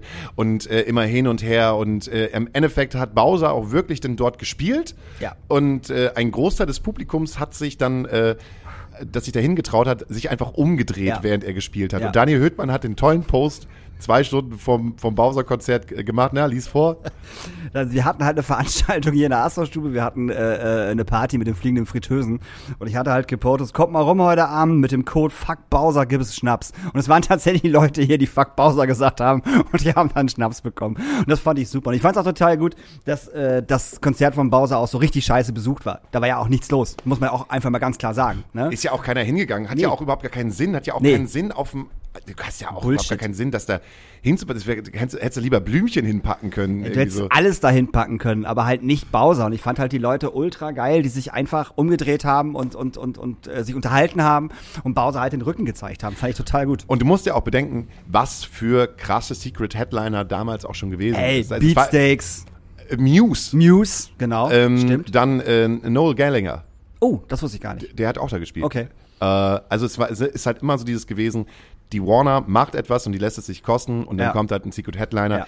Äh, wenn es dieses Jahr vielleicht Sting wäre, äh, ja, falsch gesagt. Äh, der, der ist nur da, um das ganze Ding zu eröffnen. Der eröffnet das ja nur. und ich so. frage mich, welchen Song er denn spielt für 800.000 Euro. Ähm, Hoffentlich, also hoffentlich spielt er eine B-Seite, das wäre geil. Weißt du, wenn er, wenn er selber sagen wollte, würde so, ihr gebt mir gerade so viel Geld für so eine Scheiße, dann spiele ich mal eine schöne B-Seite, meine Freunde, die kennt nämlich keiner von euch. und wenn das wäre geil. wenn ich hier fertig bin, dann gehe ich schön ins Astoria und mache meine private Kinky-Party und ihr- keiner von euch ist eingeladen. Ja, Ich hoffe, er spielt, äh, weil ich Fields of Gold wirklich schön finde. ist ein mega Song. Komm, ja, den packen wir doch auch mit auf die Liste, weil Ja, Fields of Gold Finde ich gut. wirklich. Fields of Gold finde ich, äh, find Weil der hat ja und auch- können wir, kannst du vor weitermachen, können wir auch dann bitte noch einmal direkt von äh, Phil Collins bitte äh, Another Day in Pa- Paradise drauf tun, weil es A, ein wahnsinnig guter Song ist und mein äh, Musiklehrer damals in der Schule diesen Song genommen hat, dass wir ihn auseinandernehmen, weißt du? So, was macht der Song? Wie baut der sich auf? Worum geht's in dem Song überhaupt? So und das war total geil und äh, wegen meinem Musiklehrer bin ich halt auch auf Phil Collins und Genesis gekommen und äh, Phil Collins kann so gut wie gar nichts mehr. Der ist ja, der ist ja richtig, richtig todkrank und der kann wahrscheinlich nie wieder Schlagzeug spielen. Was hat er denn? Hat der Parkinson? Ach, scheiße. Hat er, hat er Parkinson? Also, also er kann, er kann definitiv keine Drumsticks mehr halten. Das habe ich jetzt vor letzte Woche irgendwo ähm, gelesen. Und ähm, er wird wahrscheinlich nie wieder auf Tour gehen, wahrscheinlich nie wieder auf Tour. Und wenn dann vielleicht nur singen, aber er kann halt nicht mehr Schlagzeug War das nicht spielen. sogar so, dass sein Sohn ihn halt Genau. teilweise unterstützt Genau, hat? der war, der, der, der war mit auf Tour. Und äh, Phil Collins ist für mich einer, einer der, der, der ganz großen. Also wirklich, Phil Collins, äh, was er mit Genesis gemacht hat, war wahnsinnig. Land of Confusion, so einen unfassbar politischen Song zu machen und auch äh, Video. Ähm, äh, Jesus, He Knows Me. So, mega krass. So Religion in den USA und diese ganzen Prediger und so. Äh, auf Phil Collins lasse ich, lass ich nichts kommen. Großartiger Typ. Na, und wenn wir dann bei großen Künstlern sind und bei Bowser geendet sind, dann, dann wissen wir ja, Geil, von Phil Collins auf Bowser Bowser. zu kommen, äh, ist es ja auch so, dass wir am äh, letzten Freitag das erste Konzert in Ja. der Astra-Stube unter 2G gehabt haben und ich habe Daniel Höhtmann noch niemals so glücklich gesehen. Und wenn man Spä später. Später, ja, Ja. ich habe immer das Gefühl gehabt, du hast dich mit Leuten unterhalten und äh, hast dann gestrahlt und immer wenn ich gesagt oh, es ist so schön, dass du so glücklich bist. Wie glücklich? Ja, Du wolltest dann einfach, du, du hast dann immer zwischendurch so Sachen gesucht, wo du halt rumpumpen konntest, aber ansonsten warst du eigentlich definitiv nur glücklich. Ja, ich war mega glücklich. Also es war halt so, ich war schon um, um, um 17, 16 Uhr hier, hab hier aufgebaut und noch ein bisschen rum, rum sauber gemacht und so. Und war halt wirklich bis 21.15, ähm, wo ich dann auf die Bühne gegangen bin und den Leuten nochmal kurz erklärt habe, wie das hier abläuft und dass es voll schön ist, dass sie da sind und so. Bis dahin war ich halt einfach nur ultra nervös, weil ich einfach nicht wusste, was passiert hier, sind die Leute cool, die hier hinkommen, sind die cool mit 2G, kriegen wir das hin mit den Masken und abnehmen und ja und nein? Und kommen die Bullen, kommt das Ordnungsamt so. Ähm, aber wo dann die Band angefangen hat und ich dann hinten auf meinem angestammten Platz saß und äh, mein äh, Wodka Red Bull in der Hand hatte und dann auf einmal Musik nach anderthalb Jahren Live-Musik einfach lief und die Leute halt auch so scheiße glücklich waren und ich mein, mein Team gesehen habe, Ria die Kasse gemacht hat und Nicoletta die Bar gemacht hat und ähm, Nicoletta einfach die ganze Zeit nur gegrinst hat, weil sie halt Live-Musik gehört hat und nur mit dem Booty am Shaken war, so, obwohl das eigentlich gar nicht ihre Musik ist, weißt du? Und das war halt schön. Und dann, dann war auch alles super. So, und es waren auch so viele Leute hier, die man, die man halt kannte. So was Regi war da, Daniela und, und äh, Mario. Patrick, Mario. Mario, Mario von der Freiheit, so äh, ehemalig Freiheit. äh, gerade sagen. äh, das war halt mega schön. So, das war voll gut. Und ich hoffe einfach, dass die Konzerte im Oktober genauso gut laufen werden ähm, und die Leute dann immer noch cool damit sind. Ich hoffe ja noch, dass diese Woche ähm, vielleicht noch das Maskending vielleicht fällt. Man hört so munkeln, dass es vielleicht noch eine Neuerung geben soll, dass die Maske bei äh, Indoor-Veranstaltungen unter 2G fallen soll.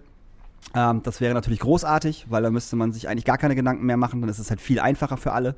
Ähm, unsere Leute werden wahrscheinlich trotzdem, hin, trotzdem weiterhin Masken tragen, also heißt an der Bar und, und äh, am, äh, am Einlass, so einfach, ne, weil, weil die es wollen. Vorbildfunktion. Vorbildfunktion. Ähm, und ich hoffe einfach, dass es jetzt wieder einigermaßen losgehen kann. So. Ich glaube, es ist ein Startschuss. Also es ist ein Startschuss, sollte uns der Herbst und der Winter nicht um die Ohren fliegen und äh, es dann wieder auf den Schultern der Veranstaltungen ähm, getragen werden muss, dann ist das ein Punkt, wo es wieder losgehen kann, wo man jetzt ja auch merkt, anhand von dem, was du halt erzählst, nächstes Jahr geht das Touren wieder los, du bist wieder unterwegs, du kriegst halt Jobs mit hinein, du bist halt wieder äh, äh, nicht mehr die ganze Zeit zu Hause und hast Pan Pantoffeln an, sitzt bei deinen Katzen von Netflix und guckst dir halt das dritte Mal hintereinander Walking Dead an. So. Es ist, also wir merken halt, irgendwie ist gerade was los. Und das ist mir halt aufgefallen, so nach 18 Monaten, die wir diesen Podcast machen und nach äh, genau, das ist die 79. Folge, die wir haben, mit unzähligen tollen Gästen und ähm, eigentlich dem äh, Ziel, kein Ziel zu haben. Wir hatten ja das Ding, dass wir damals im Oktober ja schon gesagt haben, so, äh, so heimlich oder so spaßig, ach, wir machen einmal die Live-Show und das ist dann so das letzte Ding. Ja. Und Leute zu uns angekommen sind und haben gesagt, ihr müsst es unbedingt weitermachen. Ähm, weil sie uns hören. Und dadurch, dass wir unverblümt gerade über die Kulturszene in Hamburg sprechen und auch Menschen einladen, die jetzt äh, ähm, nicht, ne, weiß ich nicht, alle fünf Tage ein Interview haben in irgendwelchen Radiosendern, ähm, macht es das halt einfach aus, dass wir einfach so die komplette Kulturszene halt mitnehmen und das fand ich halt mega schön und das sieht man auch und das merkt man halt auch an den ZuhörerInnenzahlen, die wir jetzt gerade haben, die sich halt irgendwie äh, vervierfacht haben in den äh, letzten Monaten und wir dann trotzdem sagen, wir möchten es gerne weitermachen, aber wir haben die Situation, dass es, dadurch, dass es weitergeht, es wird sich was verändern. Also merke ich halt so. Wir, Ja. wir, wir haben nicht mehr die Möglichkeit, uns so frei zu treffen, wie das noch zu Lockdown-Zeiten gewesen äh, ist, sondern äh, wir haben die Situation, dann ist der Club halt besucht, dann haben die Gäste halt äh, teilweise keine Zeit, dann hast du keine Zeit, dann, dann merke ich halt, okay, so eine Podcast-Folge, die zu schneiden, dauert und sie zu vorzubereiten für euch, dass ihr sie hören könnt.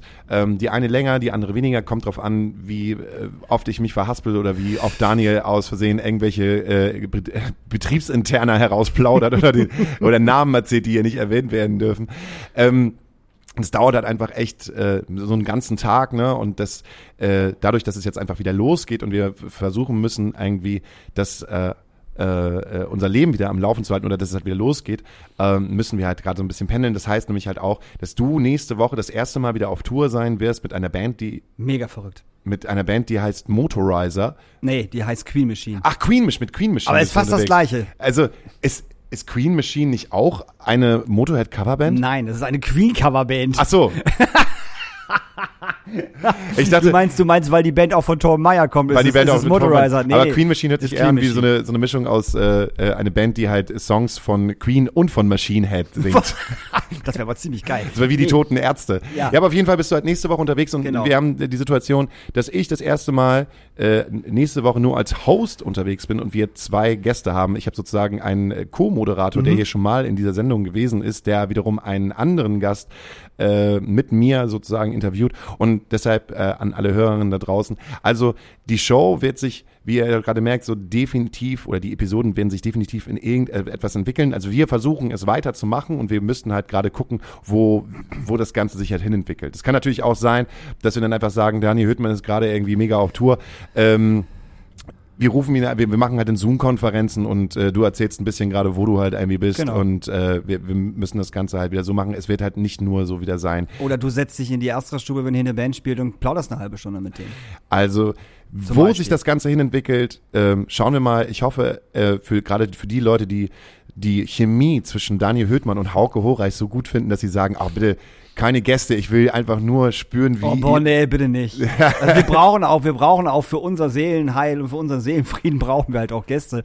Ähm, aber wo du das gerade ansprichst, ähm, wollen wir noch mal eigentlich, noch mal so ein Live-Ding machen? Äh, das, ich, ich bin eigentlich nicht dafür. Ich bin da total für. Ich bin nicht dafür, weil das Ding, Live-Ding, also wir haben ja schon eine Einladung dafür bekommen, so ein Live-Ding Ja, zu das machen. ist richtig. Äh, und zwar Das müssen wir erstmal abwarten. Das müssen wir erstmal abwarten, Mhm. wie das läuft. Wir sagen auch, in welchem Club das ist, aber das ist nicht mit ganz so vielen Gästen. Ich habe das Gefühl, ich, ich, ich kann so ein Live-Ding anders nicht, nicht so handeln, wie wir so miteinander sind, weil wir Mhm. müssen ja dieses Miteinander auch so machen, dass ähm, wir damit auch Leute irgendwie unterhalten. Sonst Ja. haben wir, es gibt ja so den einen oder anderen Podcast, der halt auch äh, sehr groß live angefangen hat, der im Nachhinein so sagen muss, okay, eine Live-Show im Jahr reicht Mhm. halt einfach, weil das Interesse halt vielleicht nicht so groß ist oder vielleicht, weil die Show halt auch einfach nicht so groß, Ja. äh, so, so gut ist. Und Menschen, die äh, hören sich, das ist ja auch das Wahnsinnige dran, ne? dass ich, wenn ich am Mittwoch ähm, den Podcast hochlade und manchmal teilweise dann auch erst um 24 Uhr äh, oder um 0 Uhr das Ding halt hoch habe, dass es da schon Leute gibt, 15, 20, 25 Leute, die sich innerhalb der ersten 15 Minuten danach schon diesen Podcast anhören. das, wer hört sich denn unser Gelaber um 0 Uhr an und sagt so, geil, es ist Donnerstag, eigentlich muss ich gleich raus, aber ich muss mir unbedingt noch mal eine Stunde oder 90 Minuten Daniel Höhtmann und Hauke Horeich geben. also wer schläft denn damit ein? Und wenn die halt damit einschlafen dann zum Beispiel und dann äh, das, das, das, äh, vielleicht noch ihren Partner dabei haben und die- das, äh, also, die sich das dann zusammen anhören mit einem Partner, was wir halt einfach labern. Und deshalb sage ich, also es ist halt einfach eine unglaubliche Dankbarkeit. Weil wenn man so bedenkt, äh, dass wir halt teilweise so an ZuhörerInnen haben, könnte man auch sagen, jetzt stell dir mal vor, äh, wir, wir, wir, wir, wir, äh, wir, wir machen es live, dann, dann wäre es das einfach so, wir können teilweise mit manchen Shows in die große Freiheit gehen. Und das finde ich halt so krass. so, aber ähm, müssen wir ja nicht, weil die Leute das ja auf dem Weg zur Arbeit hören und deshalb. Also erstmal ein fettes, fettes Dankeschön für 78 Folgen, die ihr teilweise drin seid oder gerade eingestiegen seid und euch den ganzen Bums halt nochmal Ja, nachhört. vor allem durch die ersten zehn. Alter, Holla die Waldfee, ey. Also, ich, großen Respekt an jeden, der, sie- der irgendwie gerade erst reingekommen ist und sich den Bums von vorne anhört. Ja, aber ich glaube, dass die ersten zehn Folgen gar nicht so schlimm gewesen sind, weil jetzt noch als so wie in einer Beziehung, als noch frisch und ganz Ja. neu und wir noch totaler, voll, voll Begeisterung gewesen sind. Da gab es bestimmt auch die einigen, eine oder andere Show so in den letzten Monaten, wo man auch gemerkt hat, so, auch jetzt heute mit, mit Daniel äh, jetzt einen Podcast machen, habe ich auch nicht so richtig Bock drauf. oder Aua, Aua, Aua, das war ein ganz schön langes Wochenende. ähm, wie ist denn das passiert? Weil das ist nämlich jetzt heute mir nicht passiert. Ich habe, ne- wir, wir hatten ja die Situation, dass wir bei Fluppe waren, ne, hier, oder Fluppe war eher gesagt bei uns, und wir waren so voller Glück und so voller Liebe. Und auch das Schöne dran an der Astra-Stube ist ja eigentlich nicht nur das Konzert, sondern dass man nach dem Konzert dann einfach an der Bar steht, es laufen gute Songs und äh, man hat so gemerkt, wie so vereinzelt Leute einfach nur in diesem Laden standen, ihr Bier getrunken haben, den Song gesungen, äh, also teilweise so, so Songs so für Ja. sich alleine gesungen haben und dann nebenbei, guck mal hier, ich habe Gänsehaut. ja, ja. Der ja, läuft irgendwie so. Ja. gerade irgendwie 48 Stunden von Ketka Ja, und, ja, und, genau. und Ja, ja. Pa- Patrick, äh, ja, ähm, Jansen, nee, Jansen, genau. Äh, Patrick Jansen Ja. von, von, von, Car äh, von Carsten Janke kommt an und man, guck mal hier, ich habe Gänsehaut, schon wieder Gänsehaut. Nur weil halt ein Song so nebenbei läuft und er das, dieses Gefühl der Gemeinschaftlichkeit dann irgendwie In wieder einem hat. Club mit einem Bier in der Hand. Richtig, und weil wir das Gefühl der, und Daniel Hüttmann vor allen Dingen das Gefühl der Gemeinschaftlichkeit hat, hat er sich nochmal gesagt, komm, wir gehen jetzt mal ins Molotow, Mann, Alter. voller Oh Freude. Gott, und ich starte auch nur so, was, du gehst, ja, tschüss! ja, ich komme dann nach. Und dann dich halt nachts um 2 Uhr aus dem Molotow abzuholen, grinsend, ich stand ja vor der Tür. Es war später im Übrigen. Also ich war, ich war um halb vier zu Hause. Das lag daran, dass wir aber noch eine, noch eine Stunde essen waren. Ach so. Ich habe dich, glaube ich, um 2 Uhr aus dem Molotow rausgeholt und ich habe das Gefühl gehabt, oh Gott, ich hole jetzt meinen, ich hole jetzt meinen Mann aus dem Molotow und er wird betrunken sein. Und ich war wirklich richtig betrunken. Ja, wir gehen jetzt ja auch schon wieder raus, Hauke. Ja, okay, gut. So, und dann auch noch eine Dreiviertelstunde mit dir da zu stehen und dich davon abzuhalten, zu McDonalds zu gehen gehen und nochmal ganz gemütlich noch eine Pizza zu essen. Das war wunderschön. So wunderschön, dass ich am nächsten Tag gesagt habe, ich möchte dieses Molotow-Gefühl auch haben und bin mit Patrick Jansen auch ins Molotow gegangen. und äh, in dieser Situation, eigentlich möchte ich ja nicht feiern, weil ich ja gestern schon mit Daniel bis irgendwie bis drei Uhr noch beim Pizzamann gesessen habe. Und äh, Patrick Jansen nur meinte, komm, wir gehen da jetzt eine Stunde hin, irgendwann läuft Wonderwall, äh, gar nicht wahr, irgendwann läuft Oasis und dann, äh, äh, dann hauen wir wieder ab. Ja. Die Situation hat sich aber zu dem geändert, irgendwann war vier, irgendwann äh, läuft äh, Teenage Dirtbag Baby, um mich herum die Fluppe-Jungs Christian Klinford, Lars, ähm, äh, Joe Estray in einer, in einer Schafsfelljacke, Fenja von Molotow, Patrick und alle so, oh bitte, erzähl's keinem weiter. I'm just a teenage dirtbag baby. Alter, ich hab so Toxic to getanzt. Iron Man. wee, wee, wee, Ja, wee. ich hab so Toxic getanzt, Es also war, bitte. es war unglaublich schön. Natürlich, man kann halt jetzt so darüber reden, ne? werden Menschen gerade ausgegrenzt? Ja, werden, aber es ist halt, es, es muss halt jetzt weitergehen. Also ich möchte noch mal ganz kurz was zu dieser Ausgrenzung sagen, weil mich das total ankotzt. Ähm, wenn jemand aus gesundheitlichen Gründen sich nicht impfen lassen kann, sollte er vielleicht auch, auch, auch aus gesundheitlichen Gründen nicht in einen Club gehen, wo geraucht und wo gesoffen wird. So. Und das ist bei Schwangeren genau das Gleiche. Gut, die dürfen sich jetzt ja impfen lassen, ist ja alles gut, aber vielleicht die, die es nicht wollen. Ähm, ich würde halt auch keine Schwangere hier in meinen Club reinlassen. Es wird geraucht, es wird gesoffen, die Lüftung ist halt nicht geil. Ey, in den ganzen zehn Jahren, wo ich hier bin, wir hatten noch nie eine Schwangere hier drin. Fakt. So. Und wenn ich dann jetzt die Leute ausgrenze, die meinen, dass sie halt einen verfickten Chip in ihren Körper reinbekommen, ey, dann grenze ich die aus. Und das ist mir scheißegal. Das gebe ich ganz offen zu. So, wenn Leute sich aus diesem Grund nicht impfen lassen wollen, weil sie meinen, sie werden gechippt, so, oder irgendwie Deep State Scheiße und irgendwie Hildmann geil finden, die will ich hier nicht haben, Alter. Will ich nicht. Und die grenze ich sehr gerne aus. Hatten wir nicht beide schon mal sowieso das Thema, dass man als Club ja schon vor der Corona-Pandemie Ja. ausgegrenzt hat und einfach gesagt Schon immer. hat, du passt nicht in meinen Club halt hinein. Ja, weil, weil, du ein Freiwill-Shirt anhast, Zum weil du Beispiel. ein Onkels-T-Shirt anhast, zum Beispiel. ähm, weil du halt unter 18 bist. weil die Anzahl der weiblichen Personen gerade so wenig ist und die Anzahl der männlichen Genau. Personen gerade so hoch Ja. ist, dass ich ja finde, die Balance stimmt halt nicht richtig, Genau. deshalb kommt die halt nicht rein. Ja. Auch halt, ey, alleine Bergheim, die härteste, Ja, ja. die härteste Tür Deutschlands. Du kommst hier nicht rein, weil mir deine Fresse nicht gefällt. Du hast Leute ausgegrenzt, indem du einen hohen Vorverkauf hast. Du hast bestimmte Gruppen von Menschen ausgegrenzt, weil du, weil, weiß ich nicht, Howard Carpenter den Vorverkauf von 65 Euro für ein Ticket hat. Damit grenzt du Leute schon aus. Die können sich 65 Euro nicht zahlen. Äh, also nicht zahlen, nicht leisten. Ganz Ja. einfach. Die Kulturbranche hat schon immer, in Anführungsstrichen, Leute ausgegrenzt. Immer. So. Bewusst oder auch teilweise unbewusst. Bewusst nicht, und unbewusst, ja. Weil du nicht drüber nachgedacht hast. Genau. Ähm, oder weil es bestimmte Karten nur als Superfan von Rammstein äh, von dem und dem Zeitpunkt auf der Rammstein-Seite gegeben hat und du 150 Euro äh, bezahlen musstest für ein Konzert, wo du halt für eine Minute kurz die Möglichkeit gehabt hast, äh, äh, dir dort ein Ticket zu holen. Also Das soll jetzt, das soll jetzt gar nicht heißen, dass wir diese 2G-Regel total geil finden und dass wir nicht finden, dass es Lösungen, dass Lösungen gefunden werden muss, wie Leute, äh, für, ne, für Leute, die sich halt nicht impfen lassen können. Es sei denn, sie sind schwer krank, dann haben sie nichts im Club zu suchen. Ähm, das muss es geben. Logisch, auf jeden Fall. Das muss weiter ausgearbeitet werden. Aber ich möchte einfach nur sagen, Clubs und vor allem Diskotheken haben schon immer Leute ausgegrenzt. Mir gefallen deine Schuhe nicht, mir gefällt deine Fresse nicht, mir gefällt dein Pulli nicht. Nee, tut mir leid. Äh, was du gerade sagtest, wir haben hier gerade äh, zu viele Männer drin, wir brauchen hier gerade mehr Frauen. Du siehst, du bist zu voll. Du bist zu voll, so bitte, genau, du bist zu voll, so du kommst hier nicht rein. Es wurden schon immer Leute ausgegrenzt. So, und das ist jetzt einfach auch gerade die Möglichkeit für die Clubs, die jetzt am Start sind, wieder ihre Infrastruktur aufzubauen. Das darf man ja nicht auch verge das darf man ja nicht vergessen.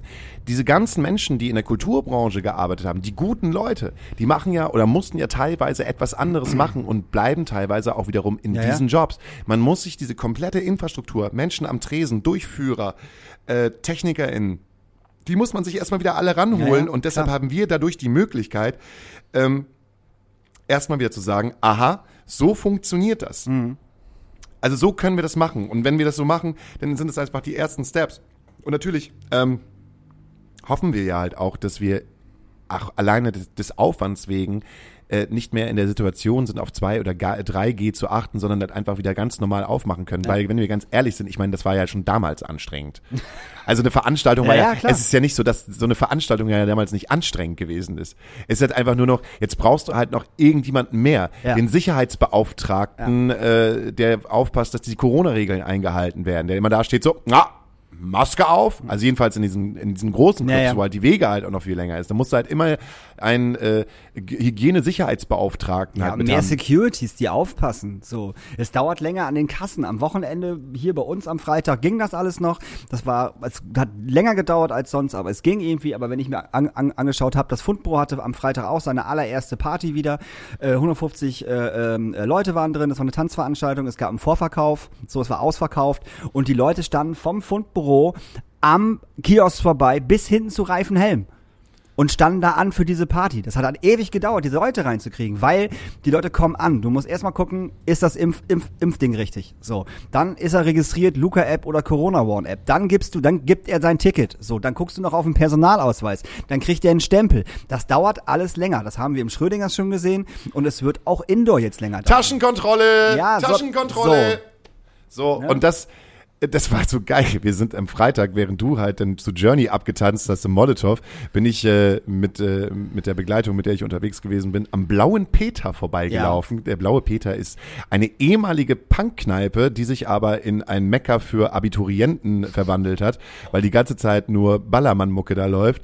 Bin ich dran vorbeigelaufen und leider die Sicherheitsbeauftragte des Blauen Peter war total überfordert. Wir standen halt einfach nur und ich höre dann von so einem kleinen süßen Stimmchen, Bitte verpisst euch jetzt alle! Keiner drückt mich jetzt hier gegen die Wand, weil ihr in diesen Club rein wollt. Ganz klar! Luca-App! Personalausweis! Und verdammt nochmal, keiner kommt hier rein, der nicht geimpft worden ist! Jetzt mal alle zurück! Macht doch jetzt endlich mal eine Reihe! Und so ein Mob, weiß ich, als, als, wenn, du, als wenn du irgendwie so ein, wenn dir ein Stück Eis halt im Hochsommer Ja, auf den ja. Boden runtergefallen wäre und ganz viele Ameisen hätten Ja, gecheckt, ja. da gibt es Zucker und da ist der Club. und ich sehe halt nur diese Kids alle auf diesen blauen Peter zustimmen und diese arme Sicherheitsbeauftragte so super am struggeln, ey. Ja. Und den Leuten war es halt auch so scheißegal, Ja, ja. dass ich einfach nur dran vorbeigegangen bin und dachte, boah, da hatte ich jetzt aber auch keinen Bock drauf. Ja. Und dann sind wir am Roschinskis vorbeigelaufen und dann dachte ich auch, oh, vielleicht mal kurz am Roschinskis vorbei, äh, vorbeilaufen und dann dachte ich halt so, oh, wo krass, was denn läuft denn hier für Mucke? Weil die gehen im, die sind nämlich auf diese, auf dieses Abi-Publikum halt voll draufgegangen, Mhm. habe ich das Gefühl, weil um 1 Uhr da richtig Megapark-Mucke draus gela- Okay. rausgelaufen ist. Also, ähm, ich kann es gar nicht beschreiben. Ich kann nicht sagen, was für Künstler das oder Bands Ja, das sind, sondern es hört sich für mich halt 1A Stimmung, Stimmung, saufen, saufen, ballern, ballern, ballern, Stimmung. Dann müssen wir beide mal ins Roschinski, oder? Ja, aber, Wollen wir mal ins aber nicht, ja, können wir Aber ich machen, aber nicht auf diesem Deichkind-Niveau, sondern auf dem Megapark-Niveau. Ja. Ja, ja. Und dann habe ich, saß ich da und dachte so, okay, aber was soll denn jetzt da laufen? Sollen jetzt die alten Hits vor, von, vor 10 oder 15 Jahren laufen? Und dann habe ich gedacht so, okay, krass, wahrscheinlich ist jetzt auch der Punkt, wo sich die Stimmung auf dem Hamburger Berg beziehungsweise die DJs auf dem Hamburger Berg ändern. Sie werden jünger, sie hören andere Musik, Mhm. Ja, dadurch, dass sie andere, Publikum. anderes Publikum, dadurch, dass sie andere Musik hören und anderes Publikum Ja, ja. haben, ähm, geht's halt in eine andere Richtung, wo man sich halt selber nicht mehr wohlfühlt, Mhm. weil der Hamburger Berg wächst halt nicht mit einem mit, sondern Ja, der, ja. der verjüngt sich nochmal wieder und dadurch wird sich auch nochmal das komplette Gesicht des Hamburger Bergs ändern. Das finde ich, Ja. was ich halt sehr, sehr schade finde. Das heißt natürlich nicht, dass ich jetzt sage, oh Mann, Früher war alles besser. Früher war Ja, alles ja. besser, sondern ähm, äh, früher war der Hamburger Berg eigentlich kein keine Touri-Straße, sondern es war ein äh, Sammelsurium aus äh, vielen Clubs, die alle unterschiedliche Herangehensweisen in Sachen ähm, Musik und Kultur hatten. Du hattest damals das Nachtlager, was eigentlich, eigentlich neben dem Molotow das, der zweitgrößte Mhm. Indie-Laden war in Hamburg. Du hattest damals das Headcrash, was damals dafür stand, dass es wirklich auf hart auf die Fresse geht Ja, ja. und dass da Konzerte da sind. Rosi Spa war Funk. Blauer Peter war halt einfach eine Punkbar. Und Mhm. man konnte man sozusagen, es war, ähm, naja, wie soll man sagen, es war bunter, es war äh, facettenreicher und irgendwann hat es dann da aufgehört, weil diese ganzen, weil diese Saufkultur und diese Ballerkultur dann irgendwann kommt und äh, so mussten diese Clubs halt irgendwann alle so Reagieren. Einheit, reagieren und diesen ganzen Einheitsbrei in jeder Bar halt äh, Aber das, hat, das, das ist mir Freitag im Molotow aufgefallen. Ähm, es war äh, Baller mit Jan und ich habe schon wieder den Namen vergessen. Er hatte noch eine weibliche DJ-Frau mit dabei. Jan Ähm, und Janina. Jan, war, es Jan und Janina? Nee, würde ich aber jetzt so sagen. Okay, sagen wir einfach mal, es war Jan und, Jan und Janina. Und äh, was mir sofort aufgefallen ist, ist, dass ähm, äh, es war draußen und die Bühne steht ja trotzdem noch da, die, die, diese Erhöhung hinten. Und auf dieser äh, Bühne ähm, waren, ich nenne sie jetzt einfach mal Bergedorfer, Pinnedorfer äh, Abiturienten. Pinnedorfer. Äh, äh, äh, Pinneberger. Pinne, Pinneberger Ber Abiturienten. Ber Bergedorfer Pinneberger. So. Und ähm, das Einzige, was die da oben gemacht haben, war einfach nur gesehen und gesehen werden. Das war so schrecklich, also das war so schlimm. Ich denke, so, das kann nicht euer Ernst sein. Wie viel, wie, also wie viel Aufmerksamkeit braucht ihr eigentlich? Also es war ganz, ganz schlimm. Und vielleicht noch mal ein Tipp an die Männer da draußen. So, falls uns irgendwelche Vollidioten zuhören sollen, was ich natürlich nicht glaube. Aber ein Tipp an euch Männer. Wenn ihr durch einen Club geht, durch einen tanzenden Club und da sind drei Mädels und ein Typ, die in so einem Kreis stehen und tanzen, so. Und ihr da durchgeht, lasst doch solche Sprüche wie, na, geile Maus, ey, Schätzchen oder geile Titten. Da geht jemand vorbei und sagt einfach nur geile Titten. Ja, ist kein Scherz. Geile Titten. Und das, also es waren, es waren garantiert, weiß ich nicht, 10, 15 Männer, die halt zwischen uns durchgelaufen sind und halt die drei Frauen super dumm angegraben haben, mit denen ich halt da war. Ähm, und ich einfach nur noch angefangen habe, wirklich beim vierten oder fünften einfach nur noch zu pöbeln. Und ich habe auch, glaube drei, drei habe ich auf, auf jeden Fall geschubst. Also einfach so, verpiss dich, Arschloch, so. Und dann hat er sich umgedreht, hat mich angeguckt, ich so, was? So, dann sind die halt weggegangen. Oder halt auch einfach so tanzend in diesen Kreis reingehen, sich ein Mädel aussuchen und dieses Mädel einfach antanzen. Und das Mädel sagt dann, nee, Alter, habe ich keinen Bock drauf und macht schon so die Hand so. Und er macht trotzdem weiter. So, was ist denn los? Was ist denn los mit den Männern?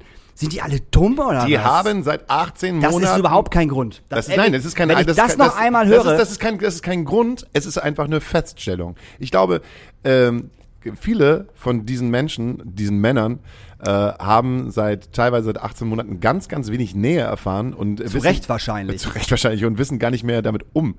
Ähm, ja, aber dann hast du ja aber auch. Ich war geschockt. Ich muss ganz ehrlich sagen, ich war total wenn, geschockt. Wenn, wenn die Mucke in den Bars halt auch genau darauf aufgelegt Ja, ist. aber im Molotow ist es ja nicht ja, so. Ja, aber du musst dir aber auch sagen, dass das Molotow da ganz ganz klar zu den Clubs gehört, wo als sich ja gerade jetzt auch Menschen anstellen, die Ja. einfach sagen, da ist ein Club, da stelle ich mich an. Ja, ja, ich hatte, das merkst ich hatte, am Publikum, klar, Genau, logisch. ich hatte in der Schlange super viele Menschen, die Ja, eigentlich ja. ins Thomas Reed wollten, aber denen die Schlange zu kurz, äh, Genau, zu lang gewesen die ins ist. Die, gehen. Die, die dann einfach ins Molo gehen und nach, nach 15 Minuten wissen, ja, eigentlich gar nicht so geil, die Mucke ist Ja. richtig scheiße. Ja. Und irgendwie voll blöd, hier kann ich ja niemanden angrapschen, weil das Molo ja vorne an sich, was ich total gut finde und was ich heute auch schon wieder gehört habe, dass äh, Menschen es loben, dass das Molo gleich am Anfang sagt, wenn ihr euch hier bedrängt fühlt, Genau, ja, ja, kommt zur Bar. so. Mhm.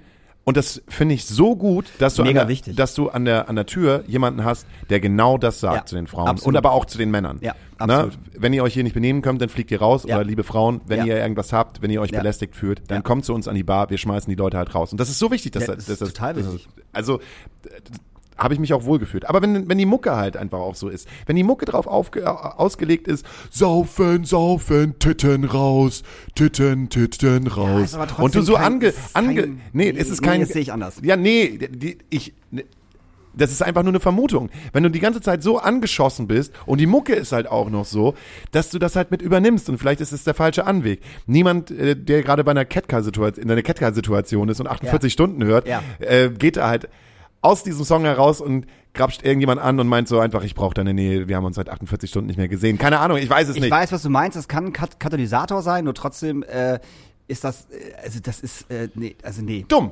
Das ist ja dumm. Das ist Dumm ist das. ist, aber ganz ehrlich, würde ich sowas hier in der Astra-Stube mitkriegen, wenn ich hier wäre?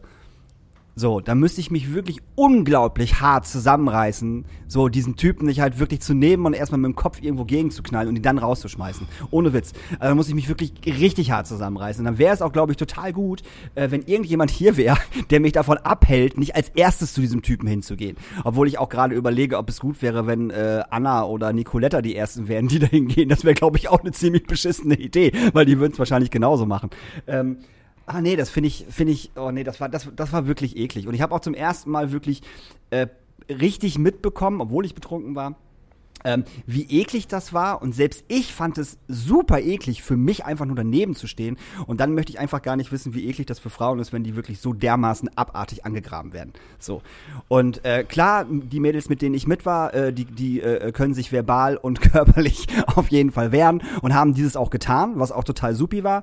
Ähm, und die Jungs sind dann natürlich auch abgehauen, ne? klar, weil wenn irgendein Mädel dir sagt, Alter, verpiss dich, Arschgesicht so, äh, das, das ist das natürlich erstmal eine Ansage und dann sind die meisten erstmal sofort zu 90 Prozent erstmal sowieso eingeschüchtert. So. Aber dann kannst du auch vielleicht das Problem haben, wenn du jemanden so dumm ankackst, dass er dich halt auch sofort dumm ankackt und dann kriegst du eine geballert. Ja. Ne? Was ja auch passieren kann. So. Schwieriges Thema, äh, muss, find's super, dass das Molotow ne, das genauso sagt vorne am Eingang. Das wurde uns halt auch gesagt und das fand ich total gut und das fand ich total schön. Und äh, du kannst auch zu jedem im Molotow hingehen. Das ist halt so das Ding. Ne? Also jeder, der im Molotow arbeitet und du fühlst dich irgendwie bedrängt, bedroht, wie auch immer, du kannst zu jedem hingehen. Ob das der Springer ist, der da gerade irgendwie Kisten schleppt, ob das der DJ ist, ob das der Techniker ist, ob das ein Barmensch ist oder ob das die Security ist. Ist vollkommen egal. So, du kannst zu jedem hingehen. Und das finde ich gut. Geil. Und es ist auch cool, wenn sich, glaube ich, Clubs halt davon eine Schei- Scheibe abschneiden und genau das ihren, äh, ihrem Einlasspersonal sagen. Ähm, weil es gibt halt den Menschen, die halt kommen, ein gutes Gefühl.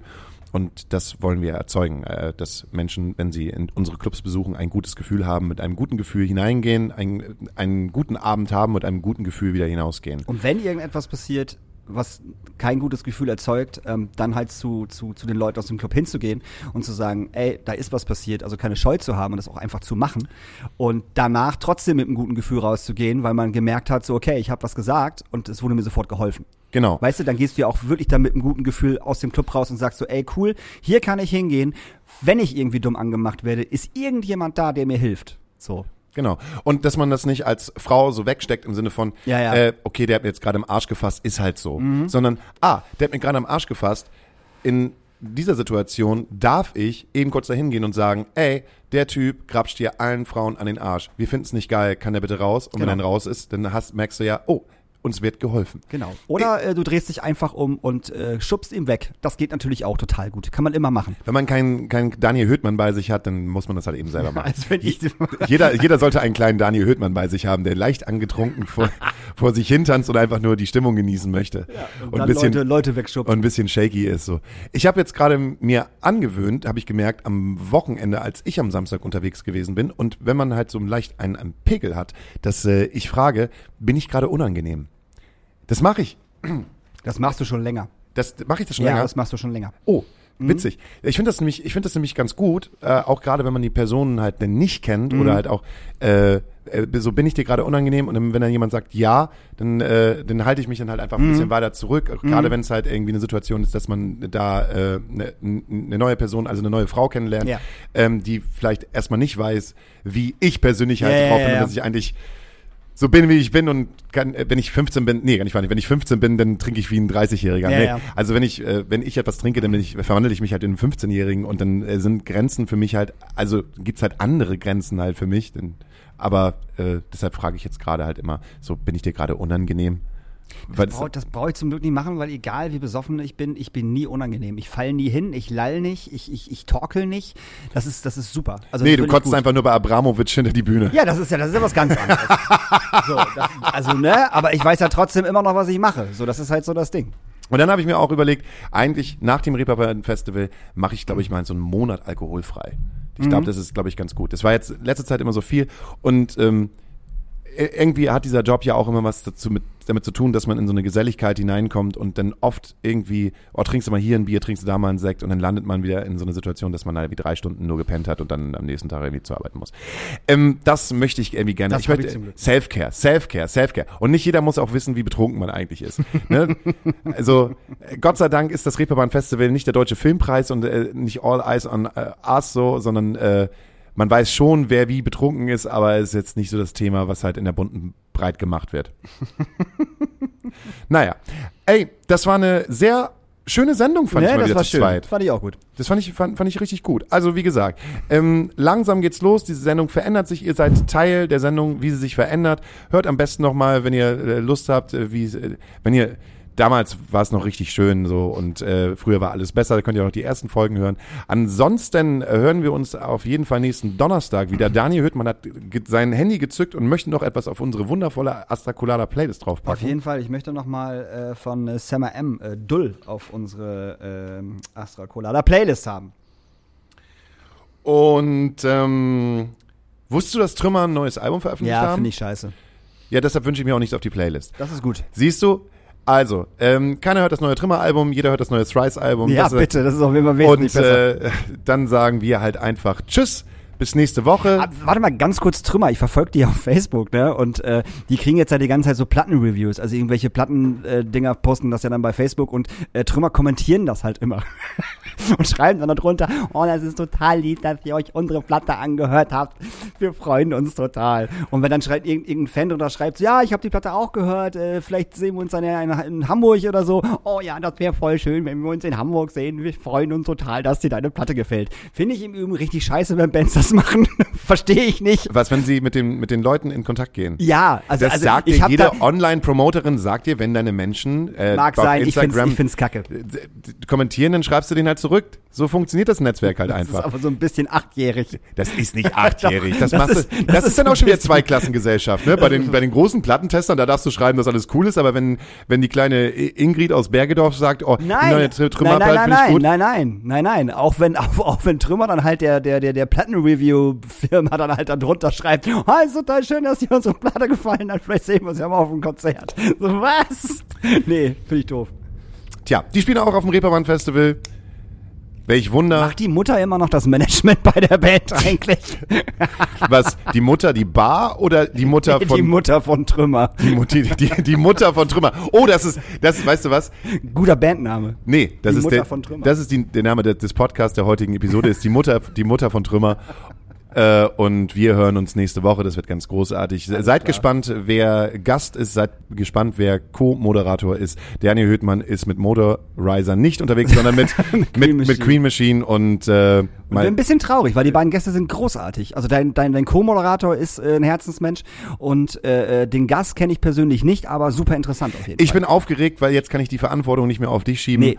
Und ähm, mal gucken. Vielleicht äh, trinke ich da doch noch mal ein Bier mit, um ein bisschen lockerer zu werden. Oder ein Sekt vielleicht. Tschüss. Tschüss.